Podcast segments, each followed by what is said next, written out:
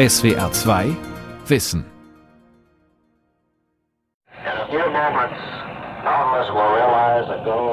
Mit einem Schiff den Nordpol zu erreichen, das ist ein Menschheitstraum.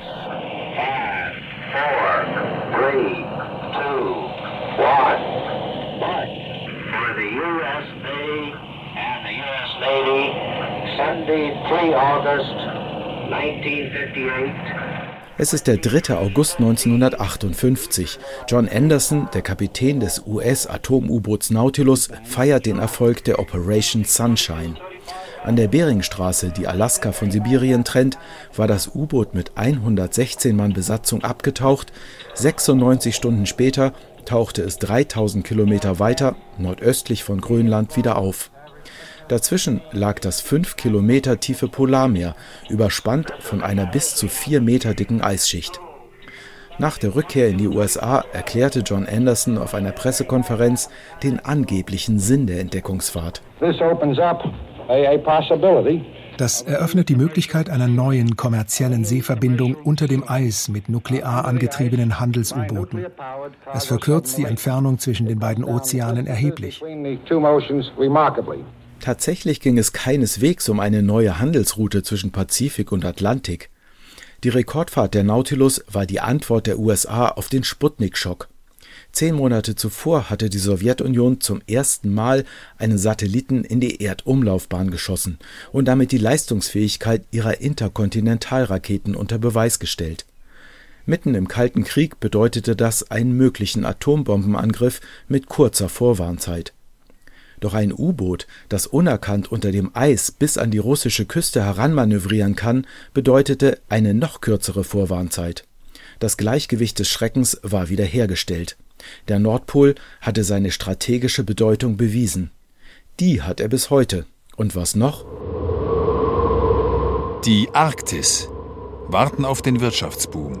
Folge 2 der Reihe Die Pole der Erde von Dirk Asendorf. Monatelange Dunkelheit, eiskalte Stürme, unvorhersehbarer Eisgang, nachdem schon vor gut 100 Jahren mehrere Expeditionen gezeigt hatten, dass es rund um den Nordpol kein Festland gibt, erlahmte das Interesse an der Arktis. Doch seit der Jahrtausendwende ist es wieder erwacht. Denn der Klimawandel verläuft im hohen Norden besonders rasant. Immer größere Gebiete der Arktis bleiben inzwischen für immer längere Zeit eisfrei. Das lockt die Fischerei, erleichtert den Zugang zu Rohstoffen an den Küsten und im Meeresboden und öffnet neue Schifffahrtsrouten. Die Erwartungen sind allerdings weit größer als die Aktivitäten bisher. Auftakt der Arctic Frontiers Konferenz. Jeden Januar versammeln sich im nordnorwegischen Tromsø über 1000 Wissenschaftler, Politiker, Vertreter von Unternehmen, Umweltschutz und indigenen Organisationen aus allen arktischen Staaten zu einem Austausch über Zustand und Perspektiven der Nordpolarregion. Vor den Fenstern des Konferenzzentrums türmen sich Schneeberge im fahlen Dämmerlicht der Polarnacht. Doch das täuscht. Tatsächlich wird es in der Arktis immer wärmer, mit globalen Folgen. Ein paar Stichworte. Die Durchschnittstemperatur der Arktis steigt doppelt so schnell wie im Rest der Welt. Selbst wenn die Erderwärmung mit dem Pariser Klimaabkommen auf zwei Grad begrenzt werden kann, werden die arktischen Winter am Ende dieses Jahrhunderts fünf bis neun Grad wärmer sein. In der Arktis gehen derzeit jedes Jahr 290 Milliarden Tonnen Eis verloren. Mit deren Schmelzwasser könnte der Bodensee sechsmal gefüllt werden. Im Sommer gibt es immer weniger Meereis. Seit 1979 hat sich die Eisfläche um 40 Prozent verkleinert. In 30 bis 50 Jahren wird der arktische Ozean im Sommer eisfrei sein. Die Permafrostregionen der Arktis schrumpfen. In den nächsten 20 Jahren um drei Millionen Quadratkilometer. Eine Fläche von der Größe Indiens. Uh, An der Arktis gibt es ein allgemein wachsendes Interesse, weil der Klimawandel vor allem in der Arktis stattfindet. Diese Veränderungen wirken sich auch auf den Rest der Welt aus. Also René Södermann ist Finnlands Vertreter im Arktischen Rat. Wo die Grenze der Arktis genau verläuft, ist nirgendwo geregelt. Der Arktische Rat besteht aus den acht Staaten, die über den Polarkreis hinaus nach Norden ragen. Russland, die USA, Kanada, Island, Norwegen, Schweden, Finnland und Dänemark als Vertreter Grönlands.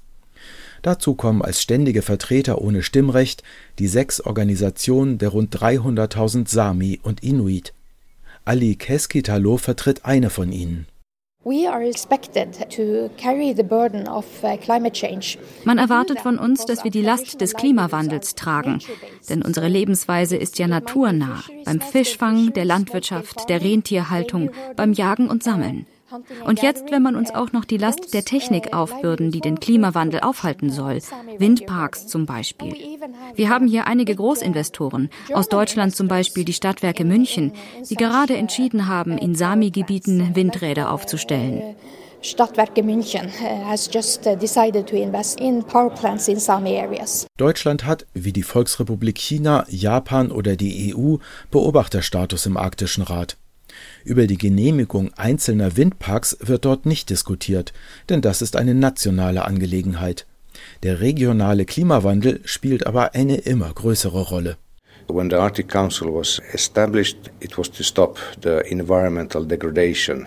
Der Arktische Rat wurde gegründet, um die Umweltzerstörung in der Arktis zu stoppen. Die Regierungen machten sich auch Sorgen um den radioaktiven Müll im hohen Norden, vor allem in der früheren Sowjetunion. Heute geht es mehr um Klimawandel, um Anpassung und Resilienz. Uh, das Sekretariat des Arktischen Rats hat seinen Sitz in Tromsø, der selbsternannten Hauptstadt der Arktis. Dabei ist sie mit 80.000 Einwohnern nach den etwas weiter südlich gelegenen russischen Metropolen Murmansk, Archangelsk, Norilsk und Serewodwinsk nur die fünftgrößte Stadt nördlich des Polarkreises. Doch Tromsø beheimatet die nördlichste Universität der Welt, viele Forschungsinstitute und Unternehmen, und dank dem Golfstrom ist es dort wesentlich wärmer als in den sibirischen Städten Direkt vor der Arctic Frontiers Konferenz finden ein internationales Filmfestival und ein Nachtmarathon in Tromsø statt. Menschen aus 140 Ländern leben hier.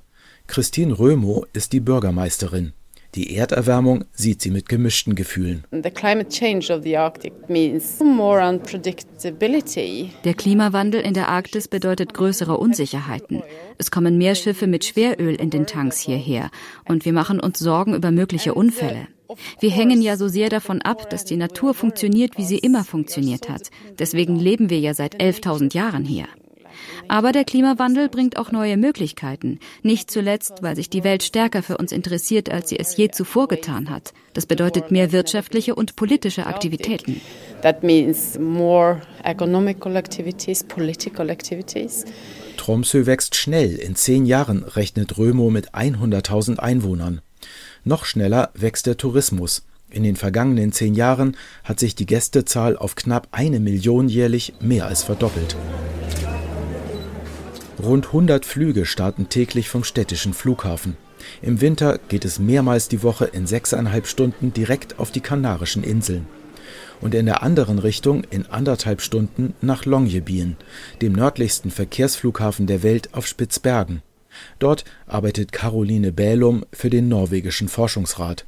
Longyearbyen und das benachbarte Ny-Ålesund haben sich zu Hotspots der Polarwissenschaft entwickelt. There several hundred institutes es gibt mehrere hundert Forschungsinstitute auf Spitzbergen. Und wir haben ein Universitätszentrum, an dem etwa 45 Nationen beteiligt sind. Es herrscht ein großer Gemeinschaftssinn über politische und nationale Grenzen hinweg. Die Arbeitsatmosphäre ist wirklich schön. Bälum lebt seit 2001 auf Spitzbergen. Den Klimawandel kann sie direkt vor ihrer Haustür beobachten. Until about 10 or 15 years ago there weren't really no ships in winter. Bis vor 10 oder 15 Jahren gab es im Winter praktisch keine Schiffe, denn der Hafen war vereist. Jetzt kommen alle zwei bis drei Wochen Versorgungsschiffe, auch im Winter. Der Hafen ist grundsätzlich offen. In den ersten Jahren sind wir im Auto über das Meereis gefahren. Lawinen haben den Ort getroffen und so weiter. Das gibt es kaum noch. Jetzt haben wir 180 blühende Pflanzenarten. Letztes Jahr wurde sogar die erste fleischfressende Pflanze auf Spitzbergen entdeckt. Ich ziehe Tomaten auf meinem Fensterbrett. Naja, zum Sattwerden reicht es noch nicht. Der Spitzbergen-Archipel wird wärmer und im Sommer scheint die Sonne rund um die Uhr. Aber im Winter, daran wird sich auch in Zukunft nichts ändern, ist es dunkel. Wenn die Sonne am 26. Oktober untergegangen ist, steigt sie erst am 16. Februar wieder über den Horizont für eine Minute und 40 Sekunden und das auch nur mit freier Sicht nach Süden. Doch selbst daran können sich Menschen gewöhnen. Most people really like the dark season. It's more of a social die meisten Leute mögen die dunkle Jahreszeit. Wir haben dann mehr soziales Leben. Und dann kommt der Schnee und ich kann Hundeschlitten und Ski fahren. Solange wir Schnee haben, sind wir ziemlich glücklich. Aber wenn der Schnee erst spät kommt, dann bekommen wir Schneepressionen. Dauerhafte Bewohner hat Spitzbergen erst seit 1906. Damals wurde in Longyearbyen das nördlichste Kohlebergwerk der Welt eröffnet. 2016 musste es wegen Unrentabilität schließen. Das gleiche wird wohl bald mit der Kohleförderung geschehen, die ein russisches Unternehmen 50 Kilometer südlich von Longyearbyen betreibt. Auch eine Eisenerzmine, die an der Nordwestküste Grönlands bereits in Bau war, wurde inzwischen aufgegeben. Zu niedrig sind derzeit die Rohstoffpreise und zu hoch die Produktionskosten in der abgelegenen und unwirtlichen Arktis.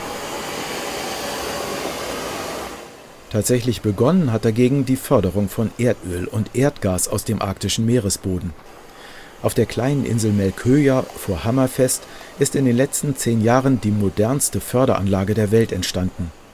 Hier werden Öl und Gas aus dem Snøhvit-Feld verarbeitet, das vor dem Nordkap in der Barentssee liegt.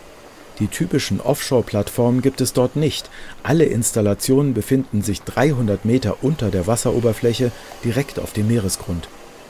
Andreas Sandvik leitet die Anlage für Equinor, Norwegens größtes Energieunternehmen. Flutlicht beleuchtet das Gewirr aus stählernen Anlagen und Rohren auf der tief verschneiten Insel. This is the landfall. This is where hier kommt die Gasleitung an Land. Das Gas hat dann schon 140 Kilometer von den Offshore-Feldern hinter sich. Dies hier ist die Hauptgasleitung, die größte. And you see this main pipeline there, the biggest one.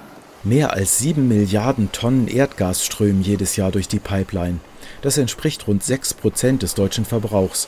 Und es ist erst der Beginn der arktischen Öl- und Gasförderung.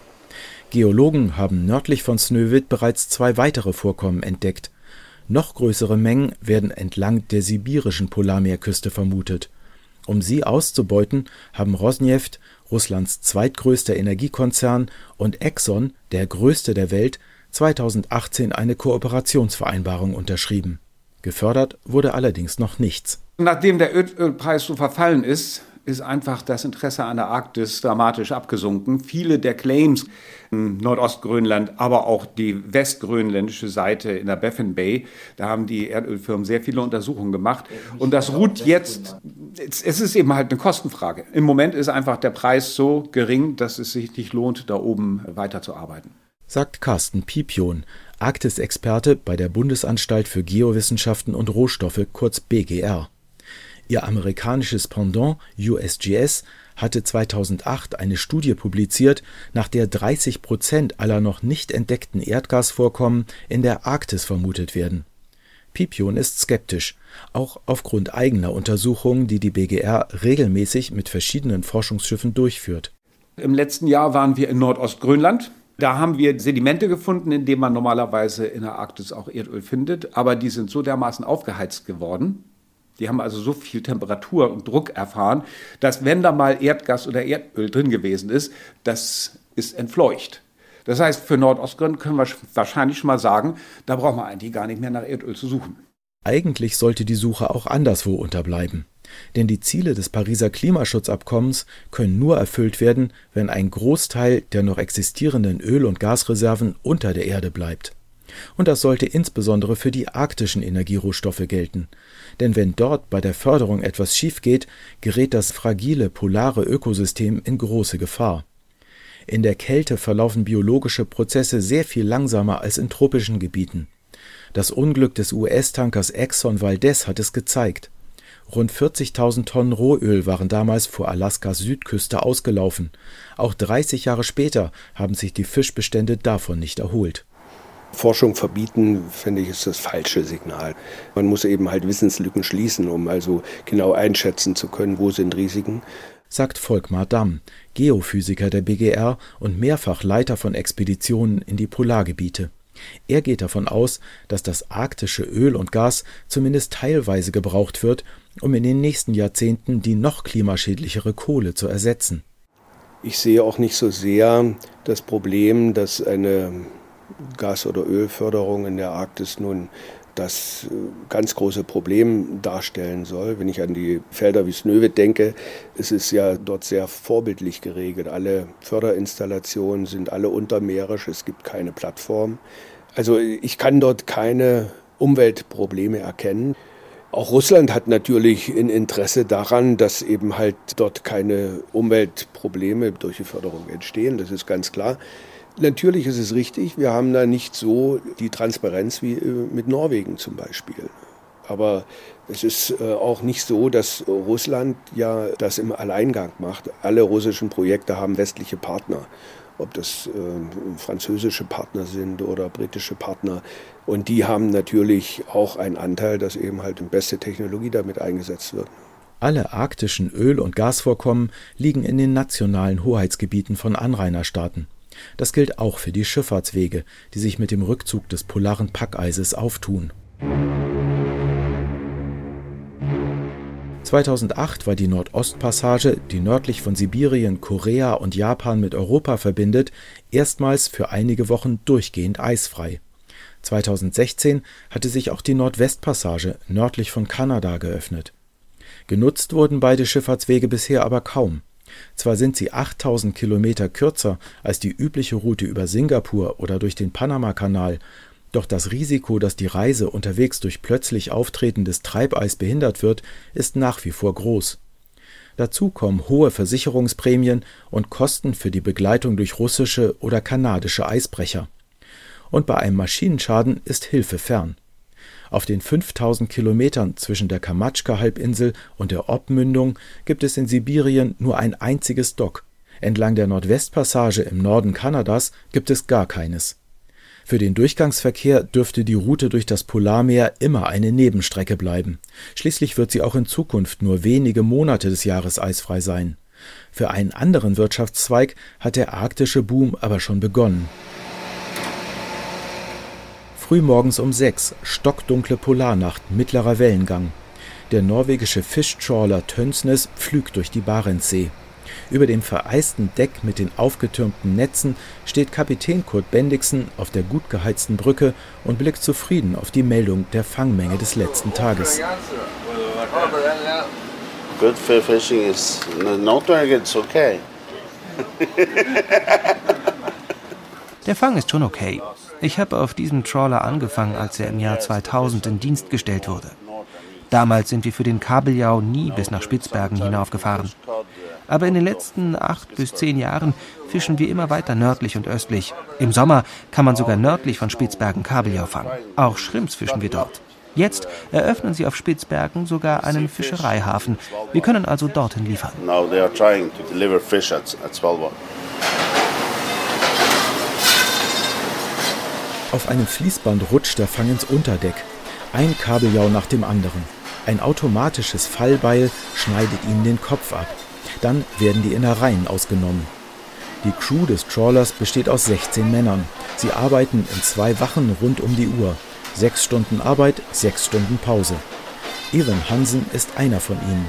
Gerade zwängt er sich in einen gelben Ganzkörperanzug. I can take the fish in the freezer. That's very good pay. Just as good as the oil platforms. Rund 10.000 Euro im Monat verdient der ungelernte, 23 Jahre junge Norweger mit der harten Arbeit im stinkenden und schwankenden Unterdeck des Fischtrawlers. Selbst auf den Ölplattformen in der Nordsee wird nicht besser gezahlt. Auch Kapitän Bendixen profitiert von dem Boom. Eight, ten years ago, it was trouble with the recruiting crew vor acht oder zehn Jahren war es schwierig, norwegische Arbeitskräfte zu finden. Jetzt haben wir damit kein Problem mehr. Die Preise sind besser und die Fangquote ist höher. Heute ist es viel attraktiver, auf einem Fischtrawler zu arbeiten. Bis zu 50 Tonnen des arktischen Kabeljau landen täglich in den Netzen der Tönsnis. Insgesamt dürfen in diesem Jahr 725.000 Tonnen in der Barentssee gefangen werden. Das ist nah am Allzeithoch. Der Biologe Tore Haug ist Mitglied der norwegisch-russischen Kommission, die seit dem Ende des Kalten Krieges jedes Jahr eine exakte Fangquote festlegt. Wenn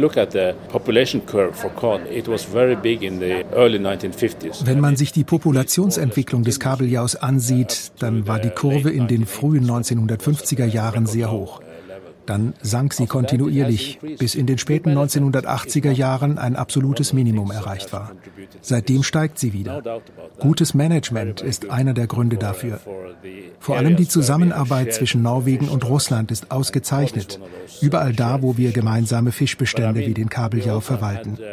Zusätzlich hatten wir eine Periode mit relativ warmem Wasser. Und es sieht so aus, als wenn das dem Kabeljaubestand ebenfalls zugute gekommen wäre.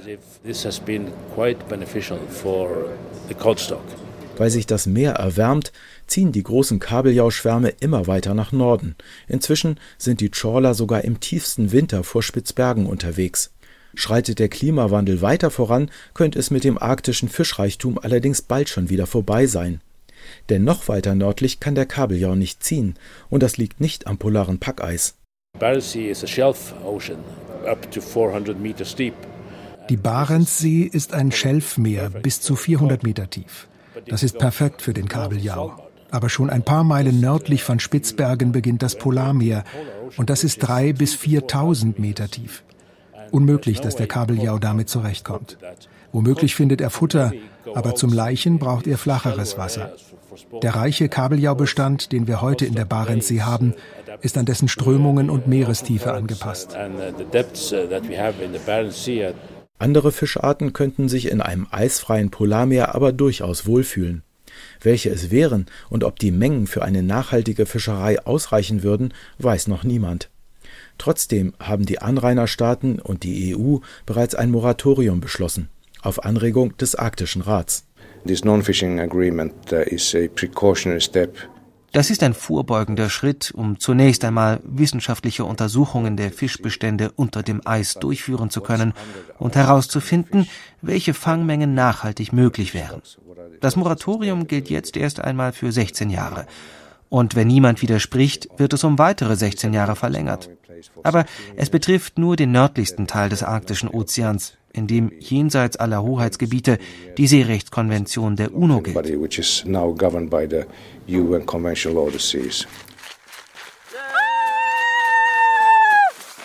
Für die Fischerei ist das zentrale Nordpolarmeer vorerst tabu, nicht aber für den Tourismus. Jedes Jahr im April wird auf dem Eis ein Nordpolmarathon ausgetragen. Reiseveranstalter bringen die Teilnehmer, wenn das Wetter mitspielt, im Flugzeug an den Startplatz in der Nähe der russischen Nordpolstation Barmeo. Drei bis vier Tage später sind sie wieder zu Hause. 17.000 Euro kostet der exklusive Kurztrip an die Spitze der Welt.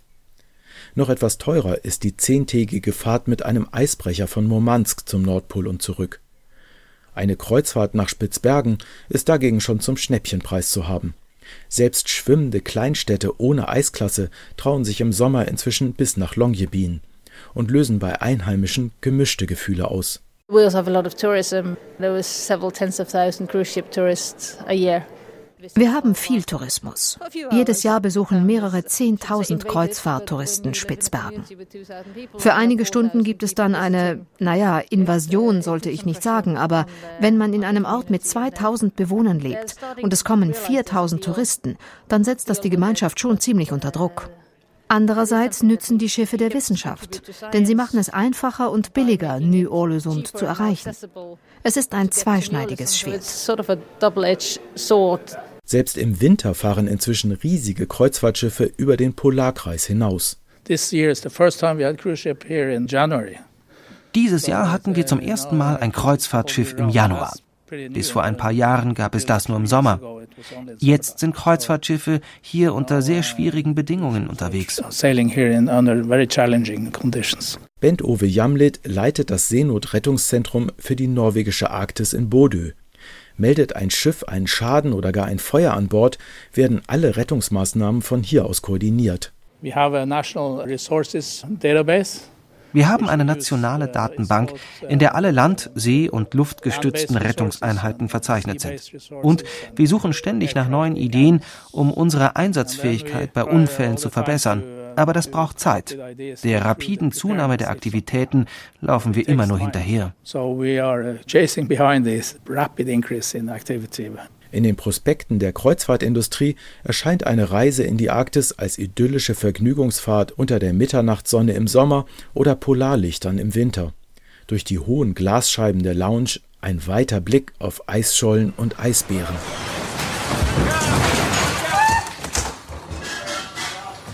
Orkan, peitschender Regen und meterhohe Wellen kommen in den Prospekten nicht vor, auf der realen Nord- und Barentssee aber durchaus. Wenn zu einem Unwetter auch noch ein Maschinenschaden kommt, wird es brenzlig. Im März 2019 war die Viking Sky manövrierunfähig der schweren See vor Norwegens Küste ausgesetzt. Möbel machten sich selbstständig, Teile der Deckenverkleidung fielen in die Lounge. Die anschließende Helikopterevakuierung von 450 der 1400 Menschen an Bord dauerte fast 20 Stunden, obwohl die Havarie in zentralen Norwegen zwischen den Großstädten Bergen und Trondheim passiert war. In der Arktis wäre das Schiff auf sich allein gestellt gewesen. Die norwegische Seenotrettungszentrale hat deshalb bereits getestet, ob Passagiere eines havarierten Kreuzfahrtschiffes auf eine Eisscholle evakuiert werden könnten. Die Antwort Nein. Dort wäre es viel zu kalt. Das war nicht immer so. Einst wäre das Polarmeer der ideale Ort für einen Badeurlaub gewesen. Endlose palmengeschmückte Strände und lauwarmes Wasser. Der Beleg, dass es so war, lagert hier, im gut gekühlten Burgkernlager des Marum Forschungsinstituts in Bremen. Die Geologin Ulla Röhl öffnet eine der 250.000 Sedimentproben, die dort in anderthalb Meter langen Plastikbehältern aufbewahrt werden. Im unteren Bereich sieht man welche Ablagerungen, die bestehen vor allen Dingen aus Schalen von Mikrofossilien verschiedenster Art und plötzlich diesen Materialwechsel. Äh, hier ist abrupt warm geworden. Der Bohrkern stammt aus dem Boden des Polarmeers, nur 250 Kilometer vom Nordpol entfernt. Der plötzliche Temperatursprung hat dort vor rund 55 Millionen Jahren stattgefunden, zehn Millionen Jahre nach dem Aussterben der Dinosaurier. Und da hat man also sehr hohe Temperaturen, also über 25 Grad für diese Zeit rekonstruiert.